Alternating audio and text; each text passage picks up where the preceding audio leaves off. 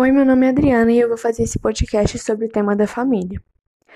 A primeira fonte de sentimentos ou de aprendizagem sempre vem da família, sendo ela biológica ou não. Sendo assim, a família é a base para viver em uma sociedade. Nela aprendemos nossos princípios e a determinar o nosso caráter, de acordo com a energia transmitida pela nossa família, sendo essa energia boa ou ruim. Não são todas as famílias que estão dispostas a dar uma boa educação para seus filhos, mas toda educação ainda é válida.